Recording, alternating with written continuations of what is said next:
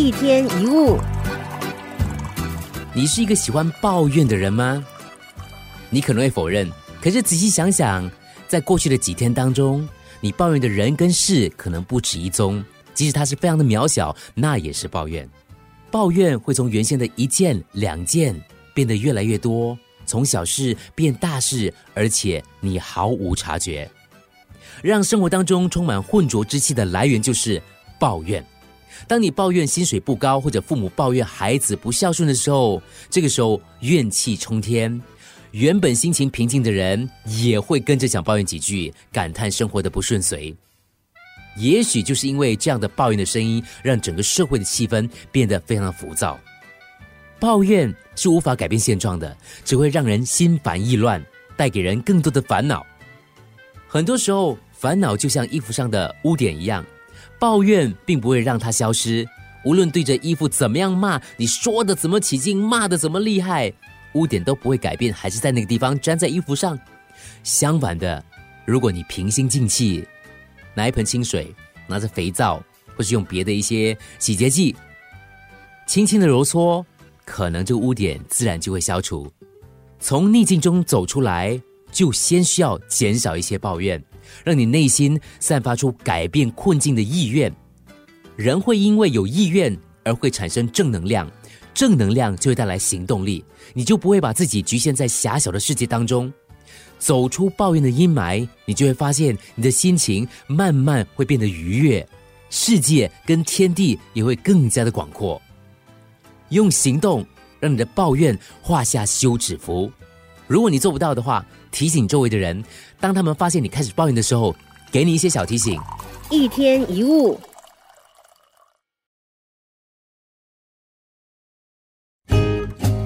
一天一物。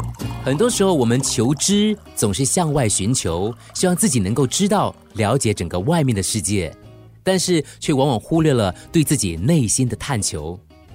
禅修的一种观念就是认识自我。肯定自我，成长自我，所以无论做任何事，首先要做的就是认识自己。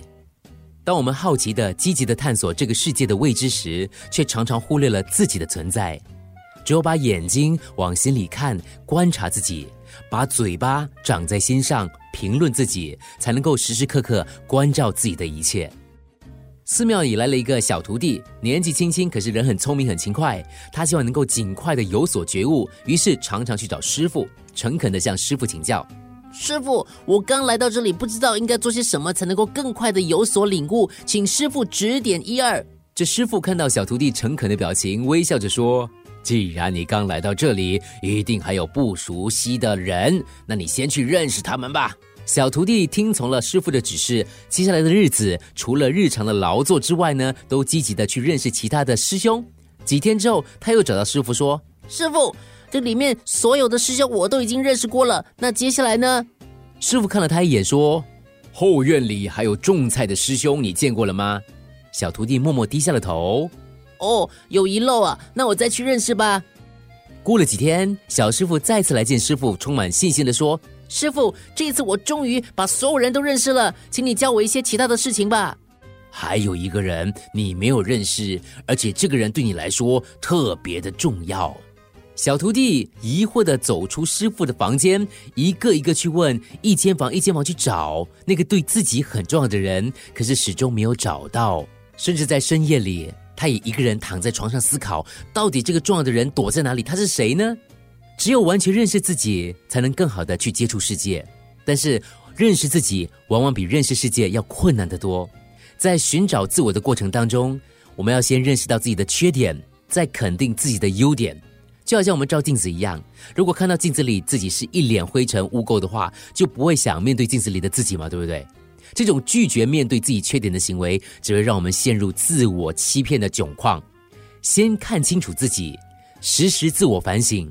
使自己的心性透彻明亮，就不会跟外面的世界有所纷争。遇到困难的事情，也能够勇往直前。也只有这样，生活才不会有所疏离，情感跟理智可以相辅相成，那就比较容易实现你生活当中的梦想。一天一物。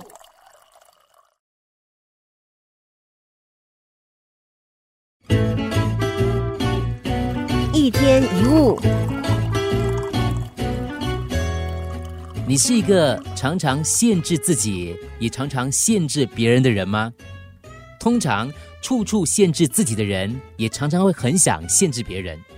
我们的社会太过强调功利，大部分的人就喜欢谈成就、名气、利益、车子、房子、地位。那一般父母跟孩子的互动，三句都离不开功课啊、成绩、考试。一个活泼的孩子想东想西的，可能被解释为顽皮跟搞怪。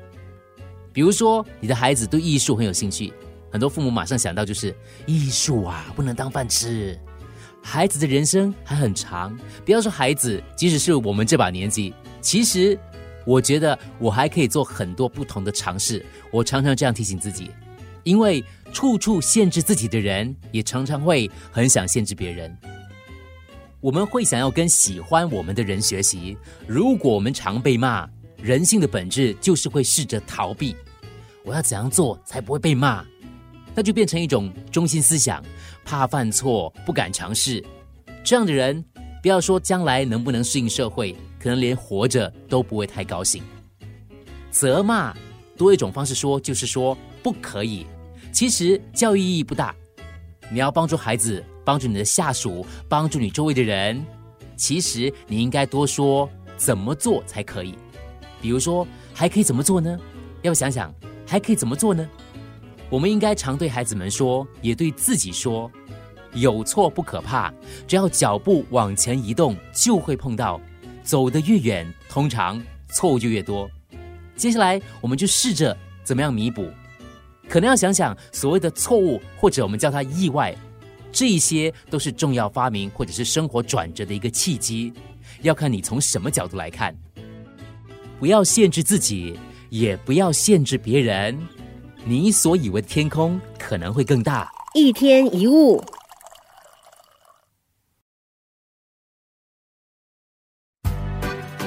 一天一物，人跟人相处有负面情绪产生，这是很正常的事。可能是你跟你的家人。你跟你的同事，你跟你的另一半，由负面情绪产生，我们大脑就会自动的浮现想要放弃这段关系的想法，这也很自然。只不过接下来你就要清楚的察觉，然后用理性来评估了。你们的关系真的没有办法维系下去了吗？对方的优点全部都被你转成缺点，这是合理的吗？如果我们没有借此成长，没有学习关系是要经营的。自己的负面情绪要自己处理，那么遇到下一位，再下下一位，再下下一位，我们是不是都会重复同样的历程，然后把自己弄得遍体鳞伤呢？最后走到深处，常常会触及到一个议题，那就是我们觉得自己值不值得被爱？连我们自己都觉得自己不值得被爱，那对方付出多少善意都可能被我们质疑。连我们自己都不懂得真爱自己，那么负面情绪就会在我们身边打转。这样，我们看出去的世界常常就是灰蒙蒙的一片，看不清楚。阿德勒博士曾经说过，自我成长的练习方法之一就是，我们应该常常问自己：我们是不是为了支持心中早就下好的结论，才创造出某种情感或情绪呢？你真的只可以这样选择吗？其实不是，你自己也知道，对吧？一天一物。